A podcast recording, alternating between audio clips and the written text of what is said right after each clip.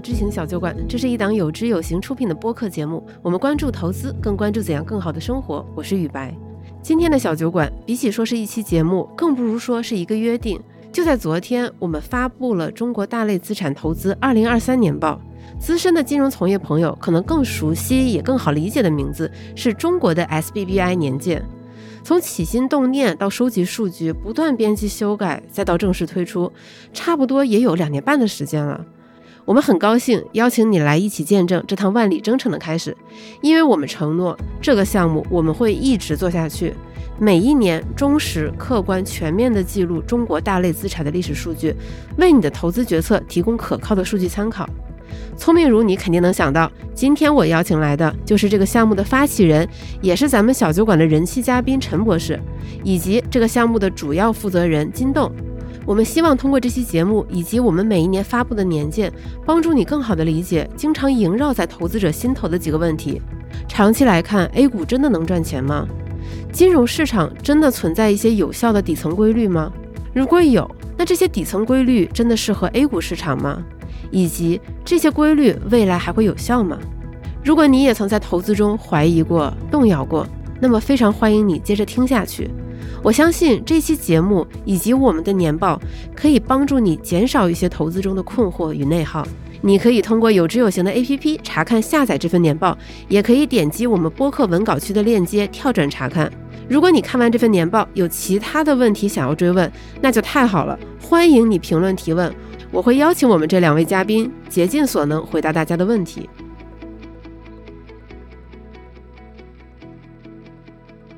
那今天特别开心，又请到了我们小酒馆的人气嘉宾陈博士来做客。哎，大家好，感谢雨白，感谢小酒馆，非常高兴又来做客了。那今天呢，我们还请到了另外一位宝藏嘉宾，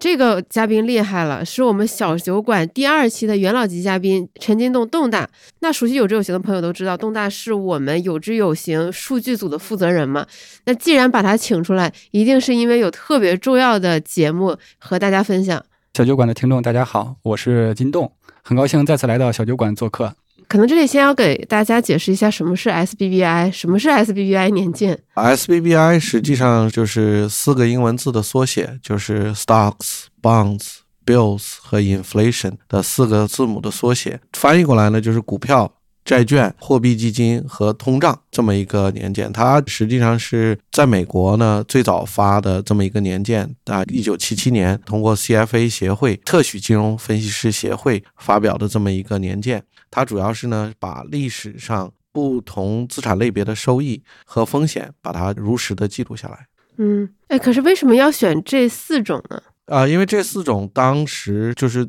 大家接触最广的这四种不同的资产或者是投资类别，嗯，那股票不要讲了，这个是很基础的一个。那债券那是另外一个基础的一个类别。然后还有呢，就是我们也可以把它叫成超短期国债，或者就是这种货币市场这种，我们也讲过，这种是无风险收益的这么一个短期存款。然后还有呢，就是通胀，通胀也很重要嘛，所以说就把这四个合在一起。当然，这个里面还会细分呢。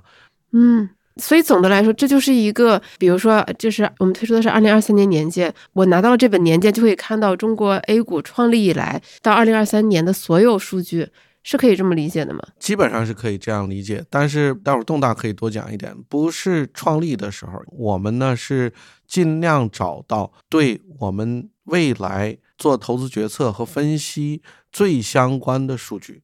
因为有一些数据呢，它历史上不完整，或者是当时的市场情况跟目前不一样，那这个呢就是作用也不是很大。但是基本上我们搜集到了近二十年的数据。嗯，其实大家都知道，A 股是从一九九零年年底开始的，就是上海刚开始开市的时候只有老八股。只有八只股票，对，所以那个时候虽然有这个上证指数，就是代表这个整个市场，但只有八只股票的市场，其实你让它代表整个市场，或者说它对现在的 A 股投资有什么样的这种代表性意义，可能上就会有些就不那么足够，不那么充分。当时呢，就是处于一个供需极度不平衡的。这么一个阶段，你只有八只股票，你想全国十亿人，大家我还记得那个时候我是在读研究生，我们九二年读研究生嘛，那个时候在沈阳有一只股票发行叫沈阳房天，现在可能已经没了。然后我们这个研究生同学就一起凑了一些钱，然后正好推选了我，还有我们另外一个同学，我们两个人坐火车从哈尔滨晚上坐了八个小时的火车坐到沈阳，然后第二天拿着这个一大袋子现金，先把现金存进去，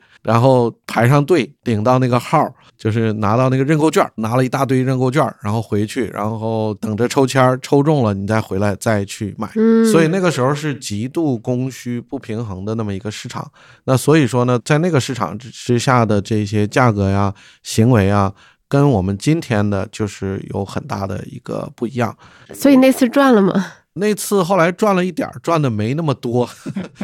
我 我记得当时起码路费赚回来了。啊，那肯定赚回来了，还搓了几顿去。我记得当时是认购价是六块多，然后加上所有的这些其他的成本，大概七块多，然后最后我们好像九块多卖出去。嗯，那还可以。那其实大家会，我相信听众可能会好奇一个问题啊，那我们怎么判断说哪个历史时期的这个数据对我们来说是有参考意义，哪些是没有的？这个呢，基本上在我们在中国的这个收集过程中呢，还有另外一个考察点，就是说，因为我们第一个要真实的记录历史，第二个呢是我们要纵向的对比，另外一个更重要的原因呢，我们想要尽量把这个所有的数据拉齐。这样呢，在嗯同一个经济环境下，同一个市场中，能够反映出来它们之间的关系。那有一些呢，这个资产类别它的这个发展的更稍微晚一点，所以最后呢，我们也做了一个取舍。在第一期，我们做到从零四年，对吧？东对东，零四年底开始，我们知道股票是从九零年开始的，但债市，尤其是比如说像信用债，或者说我们各个期限的国债，真正的形成这种比较完整的市场和交易，那就是在零几年以后了。我相信，可能对于我们很多听众来说，可能零四零五年在自己的记忆中没有那么深刻。就当时究竟发生了什么？当时，当然第一个最重要的影响因素就是二零零一年的时候，中国加入了 WTO，嗯所以中国的对外的开放、经济上的改革或者经济上的这种措施，其实逐步增多。比如说零五年的时候，有一个最重要的事件发生，对在股市上来讲就是股权分置改革，就是允许一部分原来叫国有股不允许流通的国有股，现在要允许流通。嗯，这个是一个非常大的一个对股市的影响。然后债市里边其实很大的影响就是我们要把我们的各个期限的国债都放开，然后形成一个稳定的这种滚动发行的这样的一个状态。哎，那这会不会也是零八年这个牛市的一个原因或者是动力呢？其实跟它有直接关系的影响，其实是零六年的牛市。嗯，零六年其实，在 A 股历史上也是一个很大的一个牛市，很大的一个上涨，因为股权分置改革其实是释放了非常大的大家交易的欲望。其实我发现刚才讲完这些之后，我会发现历史上很多东西是可以串起来的。就比如说东大最开始说，最开始契机是我们加入了 WTO，那么接下来几年，其实股民也好加强，市场化，对，嗯加强市场化，嗯后面就有了股权分置改革，在后面有了零六年的牛市，然后后面我们看到零八年的牛市。其实很多东西它都是有迹可循的，我觉得这个是历史的魅力，也是我们做很多历史数据分析的一种魅力。对，是的，是的，就是后视镜看的都相对清楚一点。然后特别是我记得这个 Roger 跟我说过一句话，就是就是陈博士您的老师，啊，就对对对，就是在美国做这个 SBBI 的最早的写这个文章的浙大的教授，后来是我的老板。那他就跟我讲，他说这个历史是不会重复的，但是历史上这种类型的事件，就是说你把它挖到这个底层的这些逻辑，你可以看到这些事件的影响。所以这是他说为什么他这辈子花了很长时间，就很大的精力都在通过研究历史数据找规律，给大家总结出来，然后帮着大家做好更好的投资决策。嗯，我三四年前回国，然后跟大家一聊起来，大家都说我是长期投资者，对，不管是个人呢也好，还是机构也好，都是长期投资者。那我第一个问题就是问他，我说你知不知道历史上，比如说中国股票长期的收益率是多少？嗯它跟经济有多大的联系？这个债券的收益率是多少？嗯这个股票的风险溢价是多少？因为对我们这个在一些成熟市场做过金融的，这些是非常底层的一些东西。就是当我要看一个市场，我必须要问这些东西，了解这些东西到底怎么回事儿，我才能知道这个逻辑，然后才能知道怎么去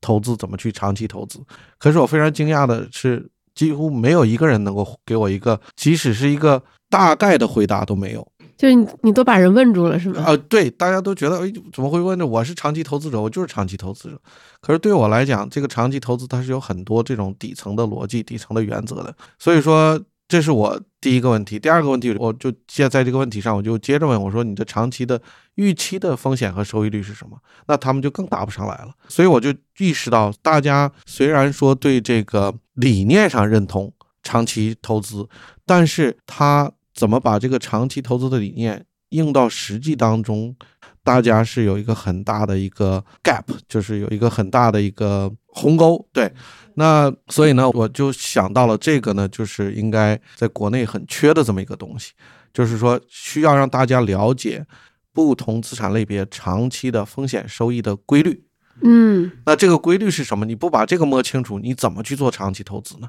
那所以说，我觉得这个是很关键的。那刚好我在这个海外接触到了最原始第一手，就是接触做这些东西。所以呢，当时呢，就是跟这个有志有行的伙伴们就把这个东西接下来了，就做了很多事情。结果呢，就是经过这么多年自然的往前这么推，那我们后来就觉得到了一定程度了，哎，可以把它总结一下，把它完整的展示给大家。对，就是回到陈博士前面讲的嘛，我觉得在我看你们做这个 SBBI 整个项目的过程中，给我触动特别大的事情也是大家都在说长期主义，但是对于绝大部分人来说，长期投资是一个信念。它不是一个逻辑，但是他内心深处，包括像我最早我自己内心深处对这个事情还是没有底的。对的，就不用说很早以前了，你就哪怕说今年一月份跌成这个样子，就你内心你还是按捺不住，你还是会有这些疑问。是的，因为你看，包括像投资第一课，还是我们看到的非常非常多的文章，大家都会引用，比如说 Siegel 教授的说，就是在美国历史上，股票是是长期收益最高的资产。是，但是当市场真的疯狂的往下跌的时候，你内心就会叩问自己说，是不是我们这儿不一样，或者是嗯这一次不一样？其实归根结底还是自己对于这个逻辑没有弄得很清楚。没错，对因为不够相信。那么在这个过程中，其实我也不断的去问陈博士，或者是问东大，比如说啊，你们光说美国，那美国的有参考性吗？嗯然后东大夸夸夸说，哎，你看其他二十几个国家也是这样的。我说，那你是中国，你这数据也就小二十年。他说，但是呃，怎么怎么样，每一次东大都能有理有据的反驳我。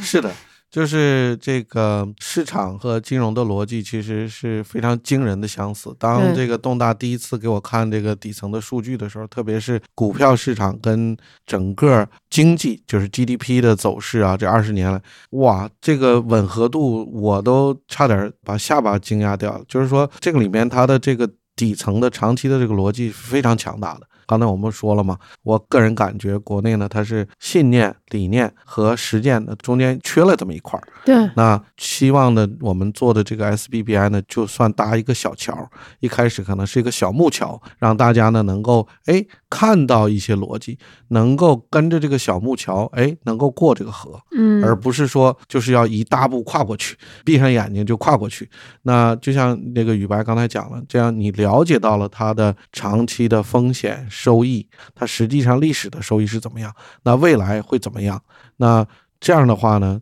尤其在市场不好的情况下。或者市场好的情况下，你能够更坚持这一些长期有效总结出来的投资规律来去投资，而不是说被情绪所左右，其实我非常想用中国的数据来证明一下这些金融的或者说投资的底层规律在中国是不是依然适用。刚才录播课之前，咱们也简单聊了一下，就是其实我们在做中国的这个 SBBI 这套数据，以及出这个年鉴，实际上呢是遵循了整个金融理论和实践发展的这么一个历史。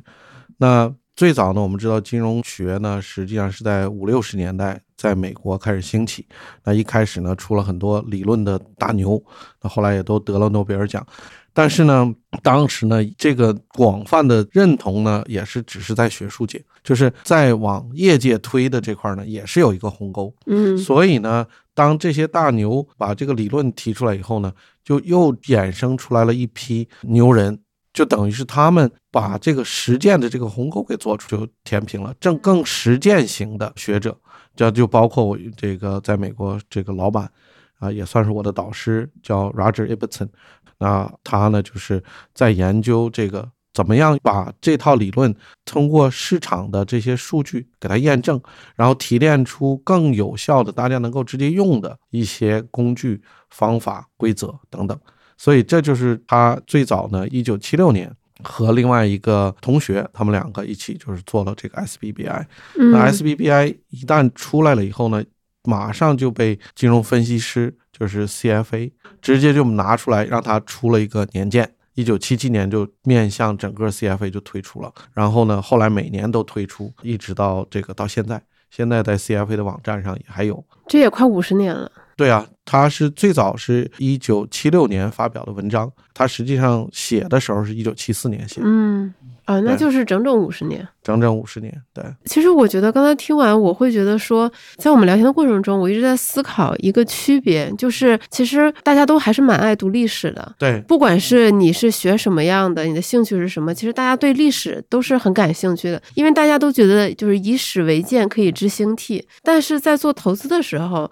大家对于看数据、看历史数据这个事情，起码绝大部分人是没有那么感兴趣的。一方面是枯燥，另外一方面，我觉得大部分人会觉得说用处不大。对，因为就哪怕是我，我心里我内心深处还是会有一个质疑，是我研究这些历史数据，哪怕它呈现了某种规律，它真的能指导我当下和未来更好的做投资吗？我内心对这个事情一直还是不够确信的，所以我意识到说，其实对于绝大部分人来说，是的，其实我们内心是欠缺对投资一些基础定律的了解的。我们看历史，我们会知道经济基础决定上层建筑，我们知道很多历史的基本定律，对吧？但是在做投资，其实我们是不知道有哪些像牛顿三定律一样的定律的。我们普通投资者大概只知道说，这个都跌这么久了，该涨了；这个涨这么久了，该跌了吧？就我们心里只会有一些这种朴素的定律。对。所以我觉得 SBBI 它的这些数据和它整个全球的视角，它其实是我模模糊糊有有一种感觉，是它其实是在帮我构建我投资世界的这些底层定律的。没错，完全对的。嗯有呃，这个呃，实际上它就是我刚才讲的发展历史嘛，实际上就是它通过这个数据支持了这些理论，就像您说的这个牛顿三定律，在金融方面的牛顿三定律。那待会儿我们可以讲一讲到底是哪些啊，然后呢，让大家能够更充分的理解它这个定律以及它的呃历史上是怎么通过数据来体验出来的收益嗯和风险，然后同时呢，怎么样去应用到这个未来。嗯那我再讲一点，虽然它有一些定律，但是呢，它不是说每时每刻都能在市场中体验出来的，因为它有很多其他的因素去影响，特别是短期。所以我们一直强调，就是短期市场，你看到很多的这个数据啊、现象啊，它有很多是噪音在里面的。但是当你把这个东西拉长，拉长了以后，噪音呢就慢慢就变少了，这个长期的规律就会体现出来了。那我这里就很想拷问陈博士和东大一个问题：那如果我们穿透到 SBBI 的底层，那它其实告诉了我们哪些定律呢？第一个呢，就是不同的资产类别长期的收益和风险是跟它内在的很多因素是相关的。这个怎么理解呢？比如说，我们介绍这个无风险收益率，对吧？那无风险收益率呢，它是呃，这里得考一考听过投资 ABC 的朋友。是是是是是，就是不同的资产类别，它的长期的风险和收益，它是跟它底层的投资投的是什么息息相关的。不同的资产呢，有不同的风险，会带来不同的收益。嗯就什么意思呢？就是说你这个收益不是从天上随便掉下来的，而且呢，这个风险和收益成正比。就是说，越大的风险，它可能会带来越高的收益，而不是说没有风险带来收益，或者小的风险带来高的收益，这个都是不正常的现象。对，但这里是可能啊，不是说越高风险就一定带来高收益。对对对，要是有效的风险，对您说的就很对。然后还有一点呢，就是长期的股票收益和经济成长是成正比的。然后分散风险是唯一的免费午餐。然后最后一个呢，就是短期噪音很大，很难判断，但是嗯长期这些规律就可以看得很明显。呃嗯，就是总结出来是这些了。对，就是刚才宇白讲那个，就是金融投资里边的牛顿三大定律是什么的时候，其实我脑子里就在想，包括做 SBI 也好，或者说就过去这几年的这些对数据的挖掘也好，其实到现在为止，其实对我影响最大的就是对高风险高收益这几个字的理解。嗯，对，我们在之前或者说最朴素的对它的理解就是高风险高收益，那我就投一个高风险的资产或者高风险的一个品种或者高风险的一种投资方式，我就能拿到高收益，这是最朴素或最直观的理解。但是越做的越多，或者你越观察的越多，其实发现越不是这样的。就不管短期上来讲，甚至上长期来讲，也不一定完全一定会是这样的。它是一个概率分布的一个东西。但是当我们研究了这个各类资产之后，就会发现，其实是如果一个资产本身，它其实跟背后的人性是非常相关的，就跟我们自己投资的人性一样的。我知道一个东西它的风险大、风险高，那我肯定就希望它的预期收益要高，要不然我就不投它。嗯这是人性。但是这个人性在我们的投资数据上是不是得到了验证了？是不是真的这样呢？这个需要就是就是我做的这些工作，就是希望能够客观的、公正的去看一下，在中国这些投资的资产上是不是这样的。就像我们研究这个，刚才陈博士讲的，我们研究首先投一个无风险收益率的一个资产。当然，听着无风险收益率好像是很难理解的，但是如果我们再翻译过来，比如说你就是投一个国债，就是你把钱借给国家，你可能心理上马上就知道啊，这没有什么风险吧？国家不会赖我的账的，我 对，对他借我一万块钱，他过一年他肯定是要还我利息的。嗯，这个是没有风险的。那这种没有任何风险，也没有信用风险的这种，呃，不能说完全没有任何呀，只是说理论上没有风险的这样的资产的时候，那他给的回报自然就会低一点。当我把钱借给一个企业，这个企业相对于国家来讲，它的这个信用程度、信用这个等级啊就会低一点。国家基本上你不会看到它破产，但企业是有可能会破产的，它破产有可能还不起我钱的。那我借给企业的时候，那我自然就希望他借我的钱的利息得高一点。这就是我们俗称的这种违约风险溢价，因为它有违约的风险的可能，所以我从他身上要获得的利息要高一点，我才愿意把钱借给他。我相信，就是 SBI 介绍的这些风险溢价呀，或者这些这个基础的这些知识啊，其实就是这样，就是跟人性相关的这些底层，你可能平时能够意会得到，但是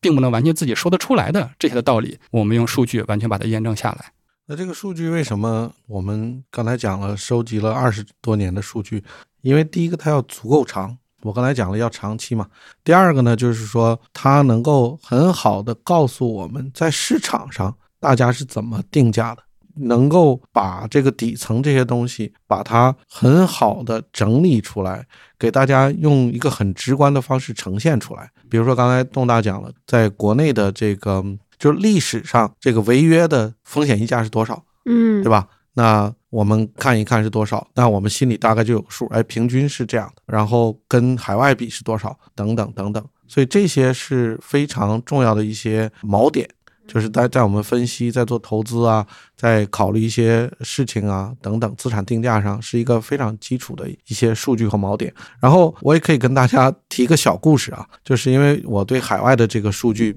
比较了解，就是用的最多的数据，这个宇白，你猜猜是在哪里？就是这个 SBVI 的数据用的最多的数据在哪里？嗯，不知道，不不是这没地儿最猜最广。泛的就是在大学里学金融学和投资学一零一的课程的课本里。啊，那这是不是说明普通投资者根本就不关心呢？普通投资者当然要关心了，因为嗯比如说你要投资，你这个风险是多少，这个收益是多少，你自己也不知道，对不对？嗯，我觉得这就是一个非常大的鸿沟。比如刚才陈博士和东大讲了半天，说这个了解了就是高风险为什么会有可能有高收益，以嗯及就是比如说你要就他举了这个你借钱给公司对对对和国债之间的区别。对，那作为普通投资者，大家听到这儿的时候，大家的反应是：那然后呢？我知道了，比如说我炒股，它风险就是高；买国债风险就是低。但是这并不能指导我在之后的投资中更好的赚钱呀。当然可以了。所以说，这个就是投资者对这个理解的问题。这个我们刚才一直讲了，这个投资中的一个免费午餐是什么？就是分散风险，把不同的资产类别组成在一起，能够更有效的能够管理风险和收益，它两个之间的平衡，对吧？嗯，那比如说，你看到了股票投资能赚钱，看到了国债赚的比较少，然后看到这个公司债在中间，但是你要怎么配置呢？你要配多少呢？这个跟你的风险偏好有关系，同时也跟未来收益和风险很有关系。那这些数据要从哪里来？你怎么去规划？就是说，大家都知道长期股票可能比债券要收益高，但是到底高多少？这个数字多大？对你你具体冒这么大执行？对对对你具体嗯的执行有重大的指导意义，这是第一点啊。第二点就是，当我这个依据我的风险偏好做好了这些东西以后，那我要做财富规划呀。那我一个月，比如说我一个月赚五千块、一万块，假设一万块吧，整数。那我要达到我的财富目标，比如说我要买车、买房或者退休，那我要存多少钱呢？未来是多少啊？这个都跟这些数据息息相关的。你不能说，哎，我觉得我的这个组合能够给我带来百分之二十的收益每一年，就像嗯东大说，巴菲特每年大概百分之二十多，我比巴菲特差一点，但也不会差太多。你用个百分之二十，这完全是不合理的。如果你不了解这里面的这个逻辑和这个你能达到的收益大概是多少，比如说你你硬要投一个以债券为主的这么一个组合，然后你还期望它的收益达到百分之七八，这是不可不现实的。这底层的这些东西是告诉我们，目前历史和目前在市场上资产的定价是多少，你投这个大概能拿到多少的收益率，你必须要承受多少风险，然后怎么样把它结合起来。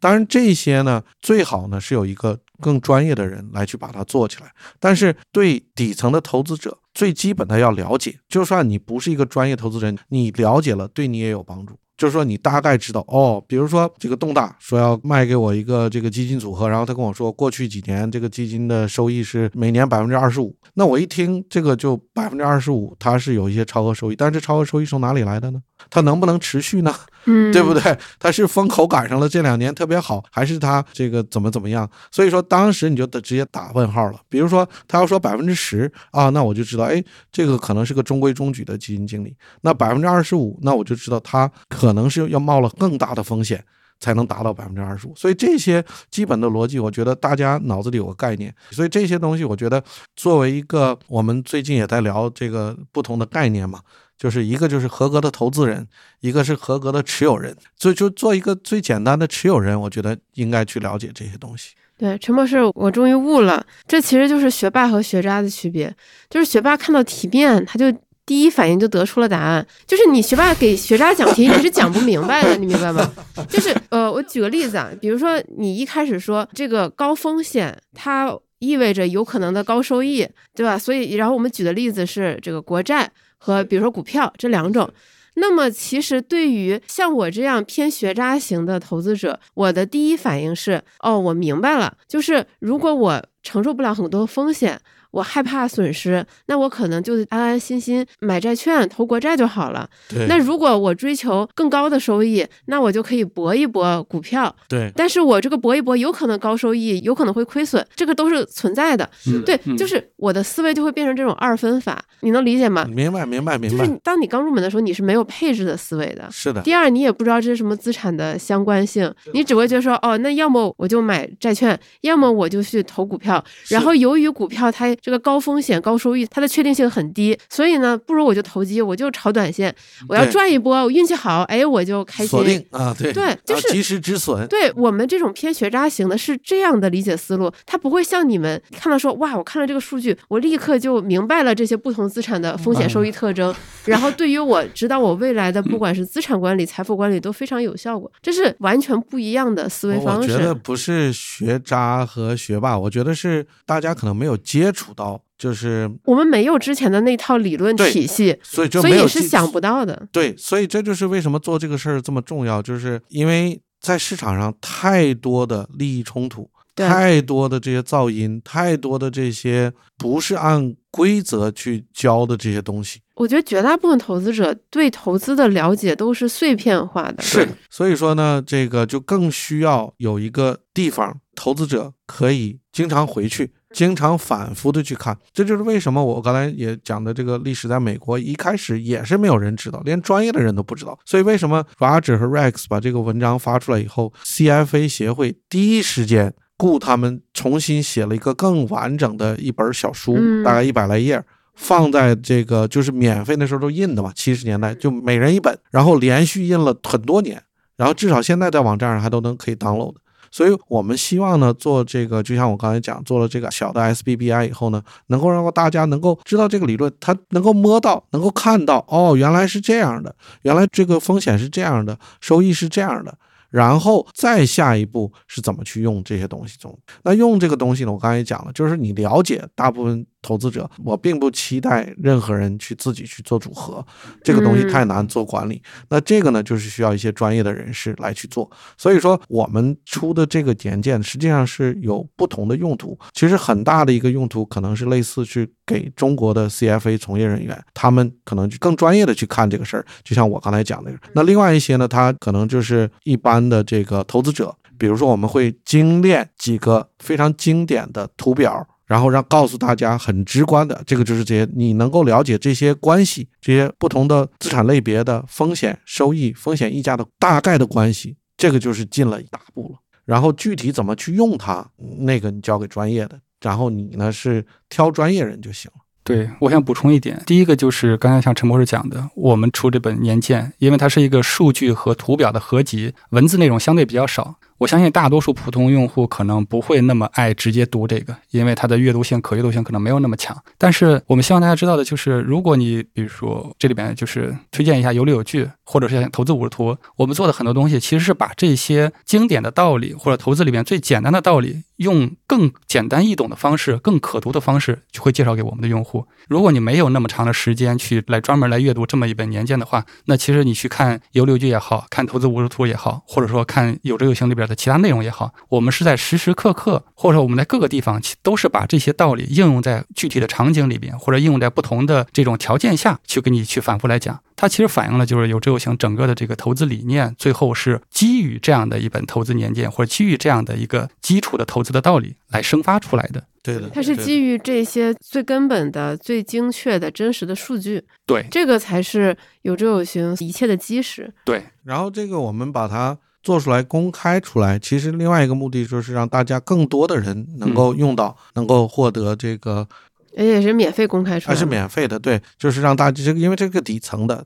我们这个不但它会指导有知有行做一些事情，很多其他也都可以去应用它做很多事情。那再回到我们希望通过数据让大家了解一些投资底层的一些规律。那我相信很多听众会说，之前我们也听过很多规律或者定律，但是他们都被打破了。比如说什么沪深三百三年一定会回本，就是之前从来没有过持有沪深三百三年不涨，结果它就是不涨。然后比如说这个市场一直持续下跌，它就不会再有特别大的大跌，已经基本到底了。然后呢，像今年一月，它又出现了非常明显的下跌。那么可能会有人说，到底哪些定律是真的，哪些定律是坚实的、一直有效的，哪些定律只是人为的总结的，它并不是总有效的。其实我们普通投资者是很难分辨清楚的。那 SBY 是不是给了我们一个更坚实的、更可靠的、更客观的一个参考？我个人认为是这样的。然后我也讲一下，就是怎么去分辨所谓的这些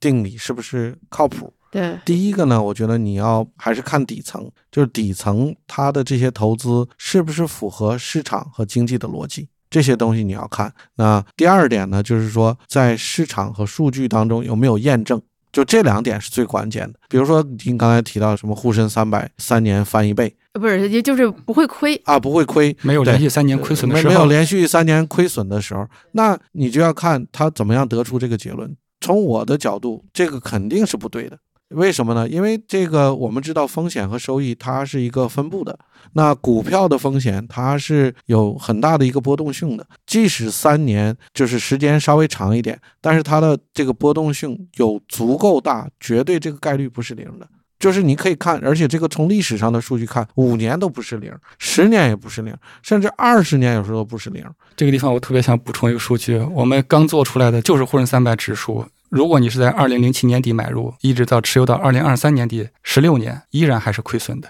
那我还做什么投资呀？我就买国债去了。对啊，这其实想说明的是，它是一个概率的问题，它不是说你持有五年、持有十年就一定不会亏损，都有可能。就是你持有二十年也有亏损的可能。而且这个事情不光是在中国发生，在美国的历史上也有，也发生过。美国真的有吗？当然有了，有的，有的。而且其实我们 我们图鉴里面有这个，我们把美国的九十八年的历史 SBI 的数据也放在上面，你可以去看，在美国的前二十年，就一九二六年到一九四五年，其实跟现在的 A 股其实有非常大的相似的地方，它的波动也是非常大，然后它的那个极端亏损也非常大。那我是不是还要再熬二十年？啊，不 当然不是这样，我再解释一下，就是说我们看到这个，就是二十年它有亏损的概率，但它的概率有多大？你要问。嗯对吧？因为所有的这个我们刚才讲的风险和收益是连在一起的，就是说它的这个概率，如果要是说我百分之五十的可能性二十年都亏，那这个是不太靠谱的投资。但是如果这个概率足够小，比如说百分之三、百分之二。那那这个你就知道哦，大概率我是赚钱的，但是有一些小，那我就变成我怎么样去管理这个小概率了。但是你要先了解就是底层的这个风险、收益、概率等等这些东西。那这些东西呢，实际上就是 SBPI 给你刻画一下，至少把历史的刻画了。这个也会让我想到说，这涉及到思维方式不同的这样的一个原因。就比如说，很多时候我们刚接触投资、学投资，我们知道长期来看。股票是收益率最高的资产，那么其实那很多人说啊，那我我就买指数，我我买大盘指数，那长期来看我一定会是赚钱的。但是这个赚钱就像前面东大分享的数据一样，它是可能大概率会赚钱，但它仍然有亏损的可能性。是的，这就导致你绝对不可能。就是你最好不要单调一个资产，你一定要去分散，因为没有任何一个资产，除了无风险收益率，除了无风险收益率，没有任何一个资产它是能保证你百分之百保本加赚钱的。它就逼迫你一定要用概率的思维去考虑你的资产组合。但是我们平时在生活中，我们习惯了，要么是对的，要么是错的，它都是百分百。之前我分享过摩根侯塞尔的那本新书嘛，就是 Same as Ever，它里面就举了一个例。例子就是那个教授让所有学生在作答之后，要在自己的答案旁边写我这个答案准确的概率。你不能写零，也不能写百分之百，你一定要写一个概率。就是训练学生一定要锻炼出这种概率的思维。你要判断说你成功的概率是多少。就像我们做投资，我们一定去。不能说是赌，我们一定去投那种大概率会赚钱的这种资产，但是同时我们又要做好这个资产它也有可能落入小概率不赚钱的这个区间的可能性，所以就要组合。对，然后呢，最后呢，你要能够英文讲叫 live with it，就是说如果这个结果不对，你也能够坦然面对。其实您刚才讲，就是说其他生活当中可能跟投资不太一样。其实我个人的观察，其实还有不少地方是类似的。比如说每天早晨，我如果要想去办公室，我可以坐地铁，我可以打车。然后不同的时间点打车的难易度不一样，对，然后这个时间不一样。那地铁也是一样，地铁可能时间更好预测，但是拥挤程度不一样。地铁的确定性更高，确定性更高。然后打车的这个风险更大，但是它的这个时间可能替我节省的也多。所以这个时候你就自己要判断了。但是你一旦比如说打了车上了高速，它有时候堵车或者车祸什么，这也不可预测嘛。对，就这个其实跟市场也一样，那你到时候就得坦然面对了。对，就只能坦然面对，然后解决问题。因为未来无人知晓。那我以前在博客上也讲过，就是任何的一个模型都不是现实。就是我再怎么预测，再怎么去看，但是我如果不去了解这些，不去做的话，那是不行的。因为就是说大概率，比如说我今天要省时间，要比较快速的到达办公室，那肯定是打车更快一点。九次可能十次都是这样，那有一次，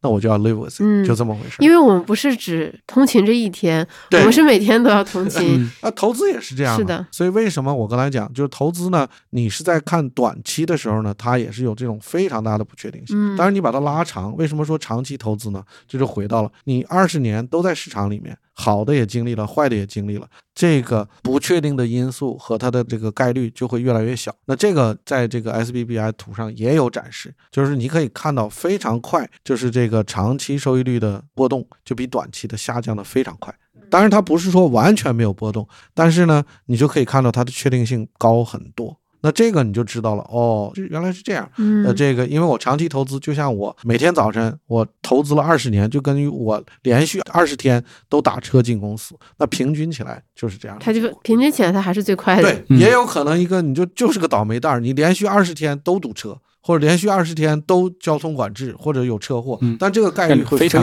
非常非常低。OK，对。就像刚才举那个数据例子，大家不要被这个吓怕了，说沪深三百真的就不行，你投资十六年还有可能亏。但是也要看到你在比如说我们统计近二十年的历史里边，在其他所有的这个时间里边，你持有十六年或者持有十五年，其实都是赚钱的。可能只有这一次，在二零零七年那个高点上，只有那唯一的高点上你去买入，才可能会亏损。所以它的概率其实是非常低的。对啊，这教育我们永远不要 all in。呃，对，这其实我觉得可能给我们更大的一个启发是说，永远要分散。对普通投资来讲，永远要分散，分散是唯一免费的午餐。对你不要在唯一的时间点把你的所有钱 all in 进去。那在做整个中国 SBBI 的这个过程中，有什么让你们觉得印象特别深刻的发现或者是收获吗？呃，我觉得还是挺多的。首先，我们是有一些预设的，预设就是在 SBI 美国这边已经验证过的这些道理，这些数据的关系是不是在中国还存在？但是有一点没有讲，没有预设到的是，后来我也听陈博士讲了，就是在做 SBI 美国的时候做这个数据，就大家觉得数据可能是比较简单的，就是我有一个原始数据，我加工一下算出来就完了。但是在做金融数据里边的时候，有很多你之前完全没有想到的问题会出现。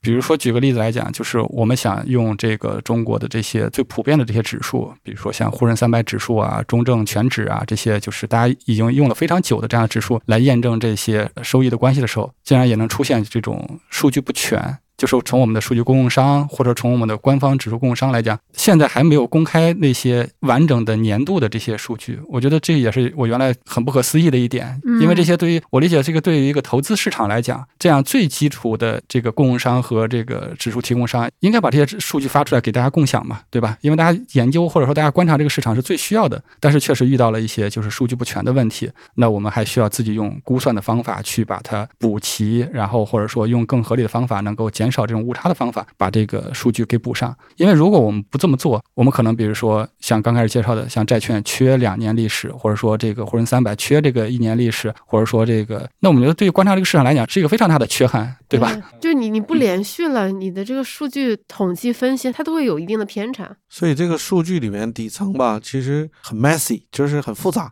很多人都不愿，就像我们都愿意去这个米其林餐厅里吃饭，但是不想去 后厨去看这个怎么准备出来的。就是说，所以呢，这个我们做这个 SBBI 呢，特别是动大团队呢，花了很多精力去梳理这个数据，把这个质量呢做到了非常好的一个程度。那这里我也第一个感谢啊，第二二个呢，就是说为什么觉得质量这个好到一定程度？因为我后来就把这个 Roger Ibbot 拉进来了。那这个老先生他已经八十多岁了，他如果质量不够好的话，他也不会参与这个项目。所以对他来讲呢，这个就等于是。我们在做中国这个事儿呢，实际上是跟 SBBI 整个国际就合在一起了，也为大家提供一个几层基础的一些数据以及逻辑给大家去看。哎，那除了中国，还有其他国家的 SBBI 吗？有的，这个最早呢，我刚才讲了是在美国的嘛，一九七四年，然后每一年都发表，大家可以到 CFA 的这个网站上去看。然后另外一个呢，就是伦敦的 Business School LBS，嗯它的伦敦商学院的三个教授，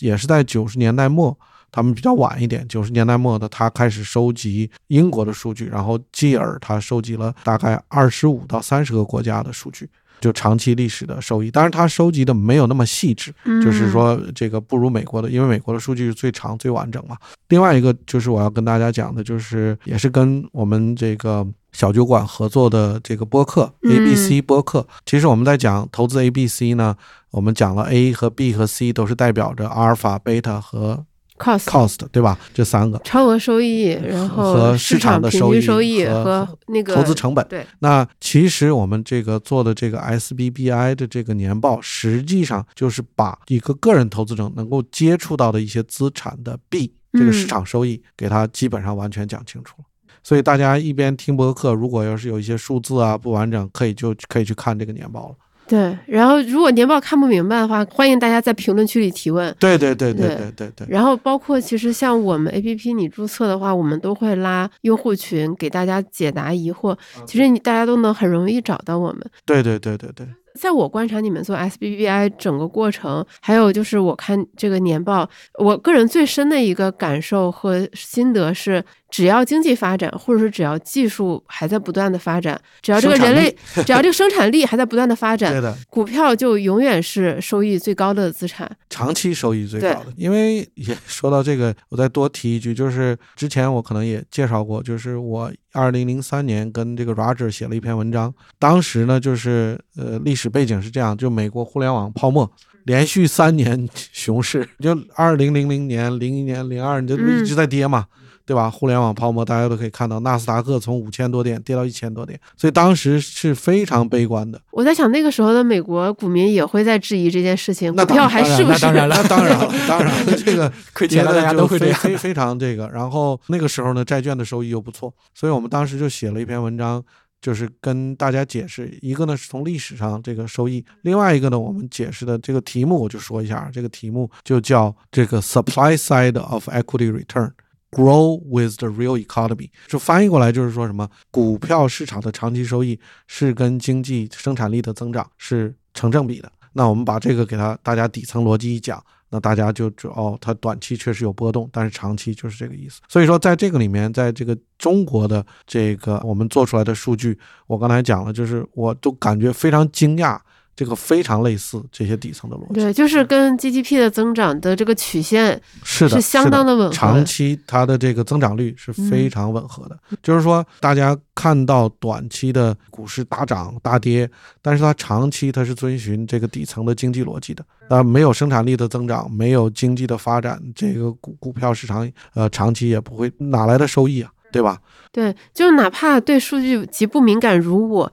我觉得看那个图表也是会很感慨。我知道我们这个 SBI 年间有非常多的图表，可能让大家会看得眼花缭乱。但是哪怕你就看最主要的那一张图，两三个啊，对，一个两个，股票这个 stocks 股票它就是长期收益最高的资产，然后后面是这个债券，然后最底下是通胀的这条线。就是你买债券，它的收益，我们总觉得债券很鸡肋，很稳，它很稳，但是有点鸡肋。但其实它长期它确实是可以跑赢通胀的，对，这个是毋庸置疑的。另外就是股票，你看它波动特别高，就是有些年你就觉得说这惨绝人寰，但它长期它就是能够跑赢债券，以及不只是中国，也不只是美国。其实像之前东大也跟我交流过嘛，就是不管是西班牙还是阿根廷这些国家也都是这样。我们也知道。不管是西班牙也好，阿根廷也好，其实在过去几十年，他们的哪怕连意识形态都会发生很多的动荡。但是只要经济还在往前走，只要生产力还在往前走，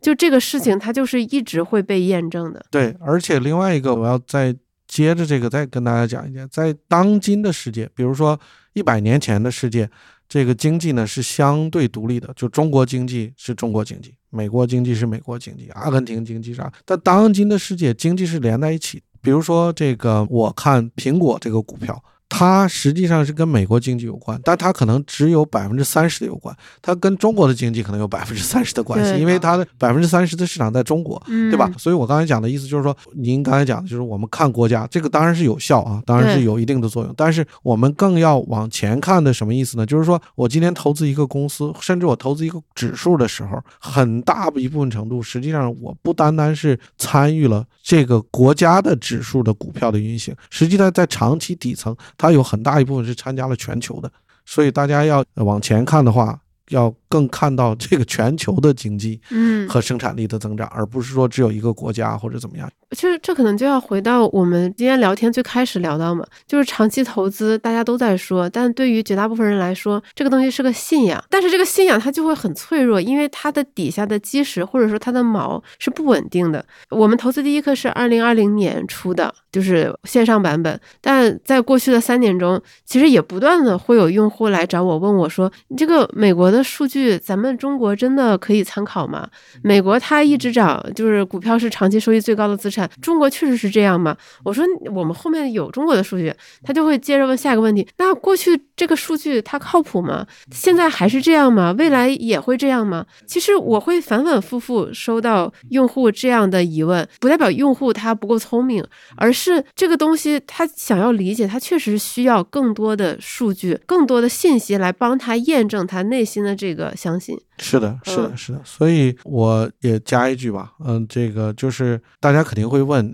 你们花这么长时间做这个东西，最后就有有什么用嘛？对，我们刚才讲了，它实际上是从这个信信仰、信念也好，到实践的这么一个重大的一个桥梁。那在这里面呢，这个桥梁上，我觉得是有两种人在走。一种呢就是相对专业的人。那专业的人呢，他拿到这个数据呢，他会做分析啊，做优化啊，做组合啊，等等等等，这个是一部分人。另外一部分人呢，就是像您刚才讲的，可能就是我们更多的我们这个播客的听众，那他们就是能够通过这个潜移默化的，更多的了解这些规律，把这个信仰更具体化，更能够在实践中他能够看得到、摸得着，然后这样呢，他能够更坚实的走下去，从这个桥跨过去。对，这里我可能稍微补充一点，我觉得就像我们的 slogan 嘛，投资是为了更好的生活。我觉得我想要抛根问底，了解这些底层的东西，是为了指导我们更好的生活，为了避免以后在投资中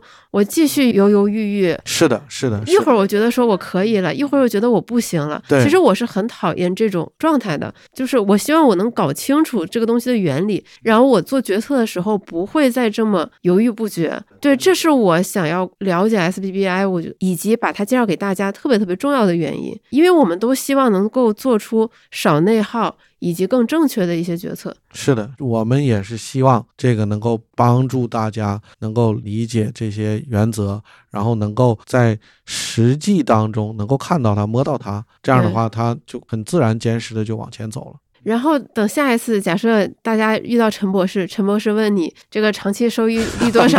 然后对吧，你就能非常流利的答出来。是的，是的，是的。对，然后你就会发现你已经超越中国专业金融圈百分之九十的人了。而且其实你看完这个 SBBI，它确实对你短期赚大钱。靠投资赚大钱，它没有非常实际的作用。对，但是对于你长期保证好你的本金不受损失，以及获得相应的回报，它一定是有非常好的正向帮助的。对我再给大家举一个这个更通俗的例子。刚才我们这个第一期的 SBBI 只有股票、债券等等，在美国的那个，我们后来就加入了一些房地产的东西。哦，那这个我也很期待啊。对，那在中国，大家都比较愿意投房地产，而且这个过去这个十五年，这个房地产大发展，这个翻了多少倍，尤其在一线城市。所以我也很期待，就是慢慢我们会把这些数据都收集起来，给大家呈现一下。